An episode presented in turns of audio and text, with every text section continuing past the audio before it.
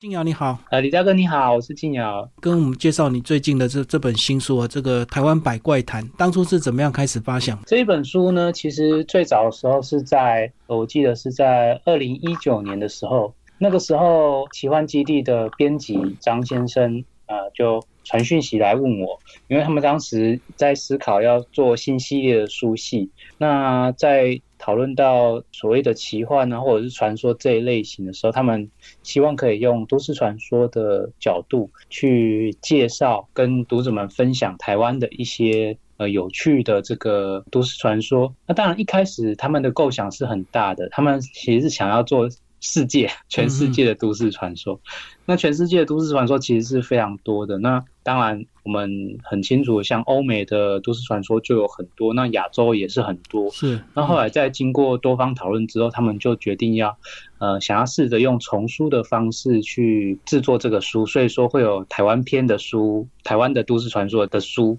然后也会有日本的这个都市传说的书。那呃，他们就委托我先。做这个台湾的都市传说的书，那当然之后，呃，我也是听他们说，也是有呃正在筹划这个日本的这个都市传说的这个计划。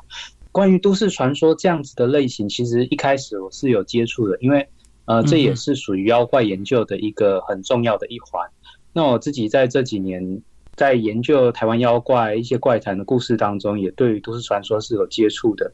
那都市传说跟妖怪之间。跟民俗之间这样子的类别或者是故事的这个连通性，其实最早在日本的这个学者宫田登就已经有呃很多这样子的想法跟想象。那延续着日本的民俗学还有妖怪学呃的这样子的思考的脉络，那我也去想象，哎，台湾的都市传说会有什么样子的？状况跟类型，那当然，这些台湾都市传说的故事类型，在网络上是有很多的介绍。在在研究的过程当中，我也觉得，呃，除了可以去从这些知名的都市传说去理解之外，呃，也应该可以从更多实际的角度，呃，去调查。那也就是学术原作最重要的一环，也就是田野调查。所以说，我也希望可以在这本书里面去分享我对于。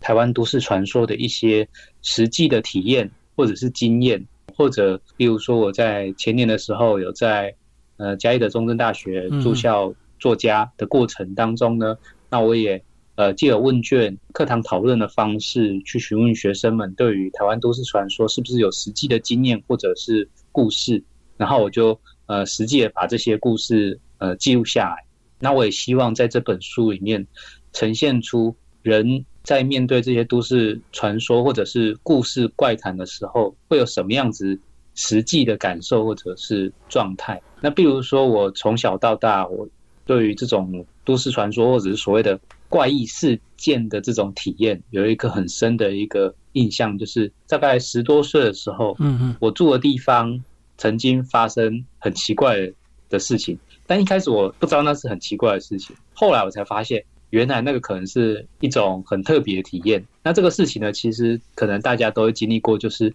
大家可能是住透天的，或者是住公寓的，有时候会从墙壁听到隔壁突然出现了这个弹珠的声音。我大概十多岁住的那个，呃，我也搬离那个地方了，啊，算是旧家。我在住这个旧家的过程当中，好几年都听到隔壁有这个弹珠的声音。一开始我以为是隔壁的小孩在玩弹珠，但后来有一天我发现那个弹珠声在晚上时候出现，竟然是从楼上出现。那我的楼上其实就是我们家，我们家是可透天处，然后上面其实是神明厅，就是说在那个时候不可能有人在那个上面玩弹珠，所以我在那个时候才发现，原来自己听了多年那个很奇怪的弹珠声，竟然是可能是某种的怪异事情。那这样子的一个体验，其实也是台湾或者是中国经常出现的一种都市怪谈。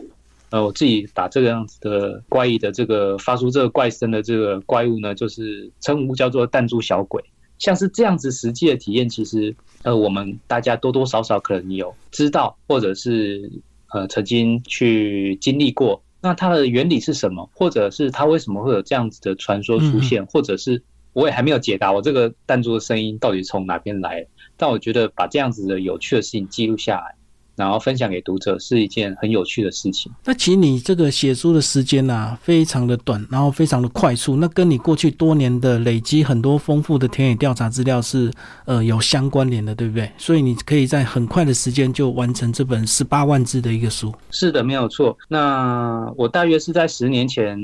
开始进行台湾妖怪的研究。那在研究台湾妖怪的过程当中，是必须要。有很多的方法学就可以去做的，比如说历史学、民俗学，或者是从都市传说，就像是我刚才提到的宫田登先生，在很久之前就已经有揭示所谓的都市传说跟怪物啊，或者是这样子的呃妖怪的故事是有很多连通性的关系。所以这几年来，我也陆陆续续就是收集了很多类似的这样子的经历或者是体验。比如说二零一八年的时候，嗯。我们家自己去旅馆住的时候，也曾经遇过这种旅馆的这种怪事情。那像这一类的这个呃旅馆的灵异体验，其实也是一种怪谈，现代的传说。那其实所有的都市传说就是现代的民间文学。嗯，我们提到民间文学的时候，我们都可能想象是日治时期，或者是五十几年前啊，只有在乡下或者是。很久以前才会出现，但其实现在也是有这样子的传说的这样子的流通。在这几年的研究过程当中，呃，我当然就是会到各地去进行探访，然后也慢慢的收集累积资料。那虽然说我这本书写作是在去年一月的时候开始动笔，然后去年五月的时候写完，就是五个月的时间，这个写了十八万字的内容。但其实有很多的故事跟体验是之前我。在各个地方调查，或者是在一些部落调查的时候，呃，就已经记录下来的故事。呃，比如说之前我有去三四年前吧，我去了呃南投的五界的布农族部落调查。那在调查过程中，我就听到了一个日军幽灵的这样子的传说。那通常日军幽灵的故事，我们都会在，比如说台湾的一些日式建筑啊旧遗迹里面，有有类似的故事出现。那不过那一次我采集到的是。呃，在布农族的部落也有布农族的老人，然后他们呃体验过的，实际体验过，在晚上 就听到日军的幽灵在外面呃踏着这个步伐，然后唱着军歌这样子的故事。那像这一类的故事，其实在很多地方都是有流传的。基于现在呃社会大众对灵异故事的很多的这样子的想象，或者是觉得很新鲜，那我觉得我们也可以呃试着。去记录这些，或者是去了解这些故事，那我觉得这是很有趣的体验。就像是我去蓝屿的时候，呃，四年前去蓝屿的时候，我也在那边记录了很多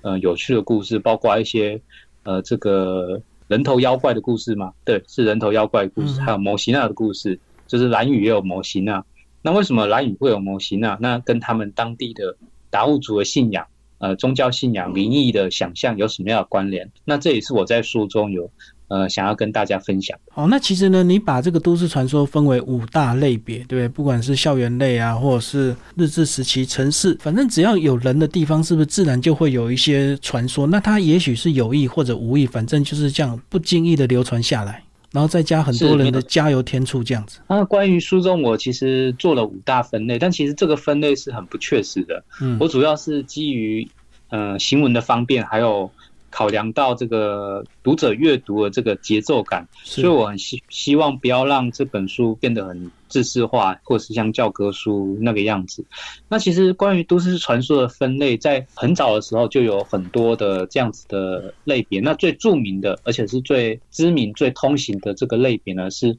布鲁范德先生所拟出来的，总共十种。的都市传说类别，那布鲁范德先生呢是非常知名的都市传说研究者。那可以说，都市传说这个种类或者是这一个类别可以这么的知名，是基于他的推广。那他也是最早很积极的在研究欧美的都市传说的这样子的研究者。那他是有列出了很多的这个类别，比如说都市传说有汽车的传说啊，有关于动物的传说，或者是恐怖传说，或者是犯罪的传说。名人传说、学院传说等等，有这样子十种的类别。那这十种类别其实也当然也是可以把它放到台湾来看。可是，呃，如果说用这十种类别来分类台湾这些都市传说的话，我觉得会太过于就是比较僵硬，然后变得比较像是条目式的。所以，呃，我希望是可以从比较简单的，然后比较简易，让大家可以一看就比较了解的。状态去分类这些故事。那毕竟这些故事是非常非常多的，那如何让它变得比较简单？那我觉得比较好的方式就是从时间跟空间两个概念去做。那关于空间的话，其实比较好容易分。嗯嗯。那呃，如果说大家对于呃日本的民族学或者是妖怪学有兴趣的话，就会知道日本妖怪学很强调所谓的境界，就是说界限，对，就是进入到这一个界限之内，你就会到达另一个空间。比如说鸟居，嗯你跨过鸟居，你就会到达神的这个居所，比较神圣的一个场域。那其实关于这种怪异的传说、灵异的传说，它有通常也都会有非常特定的区域，比如说这个学校里面，这个恶意的传说，它只流传在这一间学校里面。然后这个鬼屋的传说，哦，当然就是在这个鬼屋之内。所以说，呃，每一种场所都可能会呃催生出特定种类的这样子的怪谈。那也因此，我就用界限这样子来分，比如说有鬼屋的怪谈，嗯，对，然后有野外的怪谈等等这一类的，呃，用界限区域的方法来区分这些怪谈。那当然，这样子的区分是不太很难，就是一干二净。的切断，比如说像电梯怪谈，电梯怪谈你有可能是在城市里，因为某任何地方都会出现，对，但是也也有可能变成是学校的怪谈，就是只在这间学校有的怪谈。那所以说你要说这是学校怪谈，或者是这个是特定的某一个大楼的怪谈，那感觉都很难区分。但是呃，就是基于因为我这本书其实也不是为了学术来写的，主要是希望做一个通俗的这样子的媒介来介绍都市传说，所以。还是用一个比较简易的方式，大概的方式去区分，然后希望让大家看得比较顺畅。那另一种分法就是从时间来分。嗯，那关于时间来分的话，我觉得，呃，所谓时间其实是很有意思的一件事情，就是大家都觉得都市传说可能是这十年、二十年出现在台湾的这个怪谈、民间的怪谈，或者是学生、呃，社会大众之间的怪谈。但其实我觉得不太应该这样子分，因为所谓的都市现代其实并不是现在才发生。在台湾的历史脉络底下的话，我们会发现日治时期其实才是台湾现代化、呃城市化这样子的开端。嗯，那在当时就已经有初次的都市化这样子的状态之下，那了解到都市传说，既然它跟都市有关，那是不是我们应该要从日治时期开始去探索、去追溯日治时期以来是不是就有什么样子的都市传说发生？那也因此，我就在我的书中就有呃罗列出从日治时期以来的这样子的怪谈的种类，那包含当然就是日治时期，还有战后初期的怪谈。那战后初期的怪谈也是很多的，那当然也一直到现在。那当然因为分篇章的关系，所以说我就只把日治时期的怪谈放上去，然后战后以来到现在的，就是有分成各种区域的怪谈，然后让大家去按图索骥去理解。嗯，那我也希望。借由这样子的探索，去询问大家对于台湾都市传说的概念，其实是可以放得更广，更加的，就是不是那么的局限，只在这几年发生。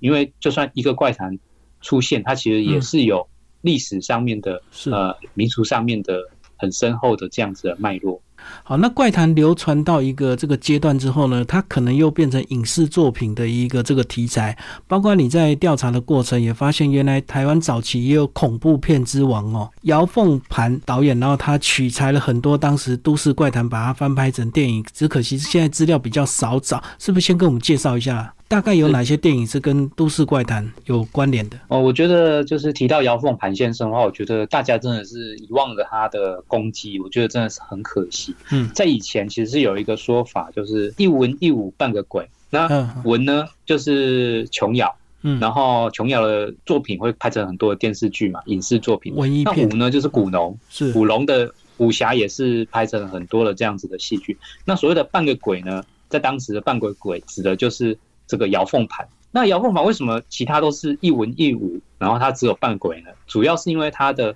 作品比较少，因为他不是写书的，嗯，那他是导演，他只拍片，所以说他的产量没有像琼瑶或者是古龙那样子改编的作品那么多。但是这个半个鬼姚凤盘先生他做的这个鬼片呢是非常非常的厉害的。那举一个例子来讲，比如说我们都很清楚，现在影视作品或者画面。都会看到穿着白衣服，然后长发的女生，是，然后从这个荧幕左边这样子飘过来啊，飘到荧幕右边，这是一个我们能够理解在影视作品里面出现的这样子的女鬼的经典的画面。但其实这样的经典画面并不是凭空出现的，在姚凤盘先生之前，当时只要有鬼，通常都是七孔流血，然后青面獠牙，很恐怖，不会出现像女鬼那样子艳丽，然后美丽非凡，然后长发飘逸，不会是这个样子的。嗯，然后并且呢，以前的鬼呢是就是在华语片里面，它是用跳着走路的，哦，像僵尸啊，呃，对，像僵尸那个样子跳着走路，然后并不是用飘的。但是因为姚凤白先生他文学底子很厚，他在研究《聊斋》的时候呢，发现《聊斋》里面的这个女鬼经典造型都是呃很妖媚的、引人遐想的，然后并且是飘忽不定的。所以说他基于这样子的文学想象，他把它实际运用到画面上呢，他就让女鬼变成长发，然后变成白衣服，看起来就是很优雅这样子的形象。然后呢，并且他还有一招，就是当时还没有女鬼飘来飘去的画面，所以他就想。如何让女鬼飘忽不定呢？所以说，他就让女演员站在这个手推车上面，然后这样子从荧幕这样子推过去，然后呢，在后面烧稻草，哦，制造出白烟。嗯嗯。那也因此，在烟雾迷茫之中，这个女演员呃女鬼，然后这样子忽隐忽现、飘忽不定的画面就出现了。所以，他其实是第一位让女女鬼演员站在手推车上面，然后飘出来的这样子的导演。那我们当然现在都很清楚这样子的自私化的概念，我现在也有很多的呃方法去呃演绎所谓的女鬼画面，但是在华语片的电影这个电影史上面，他是第一个创造出这样子经典的形象，所以我们就可以知道姚凤盘先生他是非常具有才华，并且他开创了很多经典。那关于这个经典的话，还有另一种就是他其实也是第一位将台湾的。都市传说，或者不是说都市传说，应该说是民俗的传说，或者是灵异的传说、都市传说等等的故事，翻拍到大荧幕上面的这样子的导演，比如说台湾的第一呃第一部的这个鬼新娘的影片，就是姚凤盘先生所制作出来的，在一九七六年的时候，嗯，那他也是第一位把所谓的鬼片的场景移到现在，就是在姚凤盘之前，所谓的女鬼鬼怪片。传说这种灵异故事都是古代的场景，都是穿着古装戏哦，不是那但是嗯，对，但是姚凤满先生在一九七六年拍的这个《鬼嫁》这个鬼新娘的电影呢，是第一位把所谓的鬼片、恐怖片放到现代的场景，这是一个现代的时装片，不是古装戏。在以前，大家想到鬼片都是古装戏，可是呢，他把把这个开创者呃，现在有一个大学生，他捡到了一个红包。才发现他已经被迫要嫁个这个鬼新娘，就是有这个情感上的关系。这是鬼嫁的一个基本的大纲。那我觉得这是一个很厉害的这样子的桥段。然后，并且呢，呃，这部片也是他导演史上嗯最转泪点的一一出戏。因为从这一部片之后呢，他就开始大量取材台湾的民间怪谈，然后台湾的都市传说。比如说，嗯，我们都很清楚这个。民雄有一座鬼屋，知名的鬼屋，嗯民雄鬼屋，但它其实应该是刘家古宅，因为这是刘家他们所先人所创立的。但是因为哦，我们一直讲这个鬼屋，这个屋子里面有很多灵异的现象，所以说久而久之，我们就会说这是民雄鬼屋。嗯，那在一九八零年代，那姚凤盘先生当时得知了这个故事，于是。就把这个故事翻拍成代幕，然后片名叫做《鬼屋禁地》。那除了这个之外呢，他也有翻拍很多的这样子的都市传说，比如说像旧所啊，或者是这个残月阴风吹鼓楼，这是从一个台北的鬼屋所呃所重新的改编的一个鬼片故事。那或者是他其实还有第二部的鬼新娘的影片，就是刚才讲的鬼嫁是他第一部的冥婚。就是取材台湾民俗冥婚的这样子的呃剧情，那他后来又拍了第二部有关于冥婚的这个恐怖片，但这个恐怖片很特别的是，因为他力求突破，他就思考为什么恐怖片一定要吓人才可以，所以说他就首创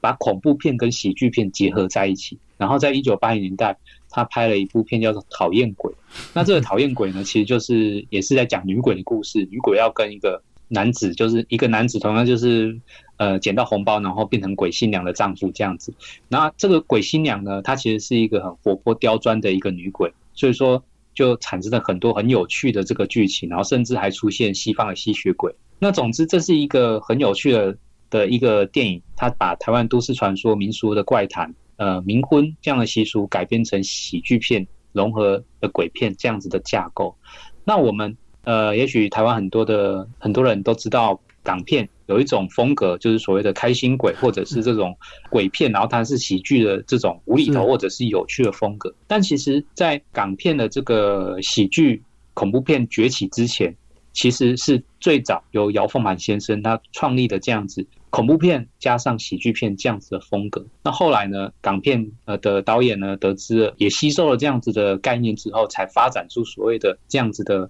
呃鬼片、喜剧片这样子的风格。所以呃，姚凤满先生他在不只是呃去融会贯通所谓的都市传说或者是民间文学、民间怪谈，他同时也用他的技术、他的导演的功力，然后去把这样子的。呃，怪谈转化成很有趣的艺术作品，很有趣的鬼片作品。那我自己个人是会觉得，呃，姚凤盘先生他其实是可以被称为台湾版本的希区考克。虽然说他跟希区考克是不太同的，但是他对于台湾的恐怖片的这个呃历史脉络，认为是非常非常的重要，有承先启后这样子的重要的象征。地位，那只可惜因为现在绝版的关系，然后他的电影也很难修复，所以说大家都不太了解他的成功跟他的经典。我就是过去，所以我也希望用这一本书去分享他的故事给大家知道。我就是过去科技还没那么发达，概念还没那么先进，他就已经做了很多新的突破，就对了。大家讲起以前他的那些突破，都会说他是土法炼钢，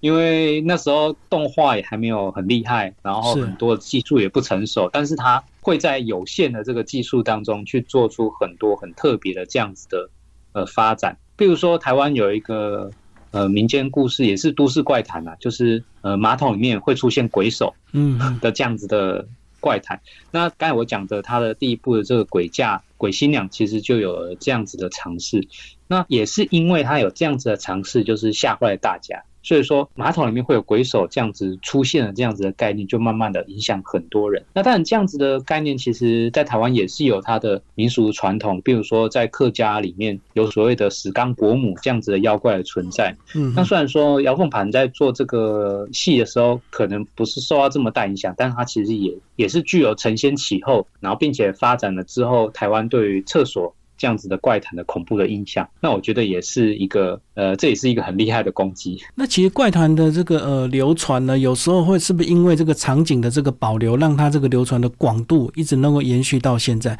包括你在一开始也有提到很多废弃的乐园，那如果已经被拆除，是不是就比较会被人家淡忘？那如果还残存的话，是不是每次经过大家又会再次的去提当时的一些怪谈？对，没有错，就是这其实也跟呃这个鬼屋是类似的，就是如果说这个屋子还保，它如果嗯被拆除了，对它如果被拆除了，可能大家就忘了。是，比如说在台北的一个地方，我就不说那个地方是哪里，就是台北的一个地方，以前有一个那个地方是仁爱路，那仁爱路那边有个鬼屋。但是因为它后来拆除了，所以说大家就慢慢的淡忘了仁爱路鬼屋的这样子的地点。但其实，在那个时候、那个时代，就在以前那个时代，仁爱路鬼屋是一个很有名的一个灵异的场所。然后，甚至我刚才讲这个姚凤盘先生，他也从仁爱路鬼屋就是改编了一个戏剧。可是因为在十多年前还是二十年前，这个鬼屋被拆除之后，大家就遗忘了这个故事。那另一个例子就是，比如说像明雄鬼屋，明雄鬼屋它已经。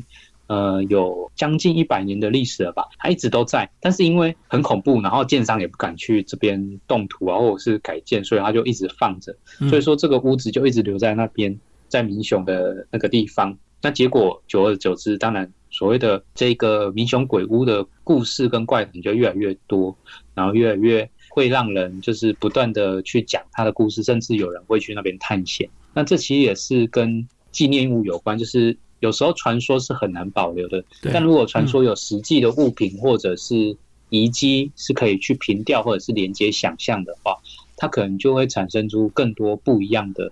故事，或者是它的故事也会产生很多质变。比如说，我去调查桃园的呃中立高中，好像是四年前的时候，四五年前的时候去那边调查的时候，中立高中有一个铜马，哦，那这个铜马其实是在以前。日治时期的神社遗留下来的，嗯嗯，那在日治时期的神社的那个时候呢，其实当时就有一些怪谈。那这个怪谈呢，是说这个铜马会变成白马精，然后跑到附近的农家去偷吃这个农田，去偷吃稻米。所以说那边呃那个地方叫做白马庄，因为就是有曾经有这个白马这个妖怪，然后四处跑来跑去，然后去偷吃稻米，所以说大家都知道有这个白马精，然后并且传说哦这个是那个神社里面的这个铜马变成的，然后跑到这附近来乱捣乱。嗯，但是到了现代，因为那边已经没有农田了，然后并且这个神社也不见了，然后并且改建成这个学校中立高中，然后这个铜马是留在里面。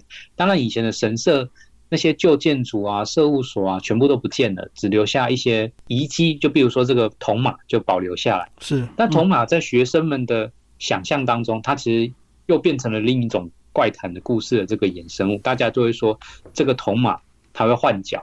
就是晚上的时候会换脚，然后并且对，记得它是抬着左脚，然后有些学生就会说他每一天都会换一次脚，因为他脚酸了，就这一次抬左脚，然后下次抬右脚，然后因为他脚酸，他需要这个休息一下。那又有人说晚上的时候他会在校园里面跑来跑去，然后并且有一个白马军官会在这边，呃，就是在这个这个头马就是会幻化成白马军官这样子的形象，就是在那个校园内这样子的铜马。的这样子的故事流传是很兴盛，这其实就是一种校园传说。那当然，校园传说也是属于现代都市传说的一个种类。那我觉得这也是很有趣的，它如何从以前的这个白马精的传说、农田的传说。然后进化到现在的校园传说，其实每一个时代都有每个时代对于这个物体的这样子的想象。然后这种不同的传说，其实也会反映着不同时代的人的心理意识。比如说以前农田是大家赖以为生的这个很重要的生产场所，所以说如果说这个生产场所遭受一些破坏或者是一些变化。它其实是很糟糕的一件事情，所以说这时候才会有白马精的传说。那现在这个学校的传说，学生们的这个对于这个铜马这个恐怖想象，其实也反映着呃人们可能这是无意识的，就是人们对于过往的历史的一种恐惧，因为这个铜马是旧时代的一个。物品，对，师资之习实实习的一个物品，所以说在学校里面也会讲说，这个以前呃这个学校是杀人的场所，这个死刑犯都会被这个日本人虐待，呃，然后这个白马军官就是这个执行这个死刑的人，那当然这是讹传呐，因为以前这个地方是神社，不可能有所谓的死刑或者是这种恐怖的事情发生，但是因为基于学生们对于以前的这个时代的想象或者是错误的连结，然后大家就会。有了这样子的这个口语流传，说这个铜马可能是以前的这个冤魂所凝聚起来的，类似这样子的概念。这其实也是一种反映着现代人的对于历史认识的一种很优美的一种想象。那我觉得它也是很值得我们去思考，到底。和这个物品跟历史啊、跟传说或者是心理意识，每一个时代的这个时代感到底有什么样的连接？那我觉得这也是都市传说研究很有趣的一点。好，最后静瑶讲一下你这本书的推荐人。在推荐的话，在我调查这一本书的过程当中，我受到黄正南老师黄先生很多很多的帮助。比如说，呃，因为我之前会去嘉义这个住校作家的过程当中，我也是希望可以在当地。去采集多一些的民间故事、民间文学。那因为黄老师是嘉义的当地土生土长的当地人，所以说我就问：哎，在当地有什么样的怪谈？那黄老师就跟我说，他也是听说而已啊，就是听说在嘉义的埔子公园，好像恐怖的这个晚上会出现恐怖的人啊。恐怖的这个鬼魂 这样子，但他也不知道这个是什么样子。那呃，也因此我就循着这个黄老师介绍的线索，然后跑去嘉义埔子那边，然后并且顺利的呃联络到一位当地的涂大哥。那我才发现哦，原来当地在埔子所流传的这个怪谈呢，是日军幽灵的怪谈。嗯嗯。然后并且这个日军幽灵呢，跟呃涂大哥他是实际经历过，就是他们在玩生存。游戏的时候，在这个公园玩生存游戏，分队，然后互相这个攻，就是我们现在都知道生存游戏这样子的概念的时候，然后竟然有一个日军幽灵混进去，跟着他们一起玩，也也不知道是跟着一起玩还是真的一起打，因为这个日军幽灵就是太平洋战争的时候，呃，这个。日军的这个这个军队的制服啊，拿着日军当时的这个三八，大概就是当时的这个枪械，然后加入跟他们混战。那总之也是一个很恐怖的经历。那我就经由黄大哥的介绍，然后慢慢的寻线，就采集到这样子的很有趣的故事。那也因此，像这本书，我就有呃邀请黄老师，就是很感谢黄老师这样协助。那另外在也有一位这个林和军老师，呃，很感谢他。也在我呃研究的过程当中，呃跟我分享，交了很多宝贵的意见。那林和君老师其实是近年来就是对于台湾的原住民部落的妖怪故事，嗯嗯呃的记录跟采集，还有研究是着力深厚的一位老师。那他同时也不只是关心呃妖怪的故事，他对于都市传说、校园传说也有很多很多的这样子的研究资料，然后跟呃探讨。所以说，呃，我也跟他去讨论了很多关于嘉义的故事，然后他也提供了很多嘉义方面的这样子的怪谈。那在这一本书上面，我觉得呃受到很多很多这个贵人的协助，包括像是奇幻基地张世国先生的协助，嗯嗯及一些老师的协助，我都觉得非常的感谢。那也因为大家的协助，然后我才有办法去记录这些呃很有趣的这个妖怪的故事。呃，我也希望借由这个故事，然后去分享我所看到的，然后我觉得有哪些都市传说是很有趣的这样子的面向。那我也不希望这一本书就是就是只是学术上面研究，主要是希望让这一些。呃，可能大家遗忘，或是大家不太清楚的故事，可以有一个比较有趣的、简略的这样子的呃概述，然后让大家能够呃去接触。好，今天非常谢谢何静瑶为我们介绍台湾百怪谈奇幻基地出版，谢谢。感谢李大哥，非常谢谢。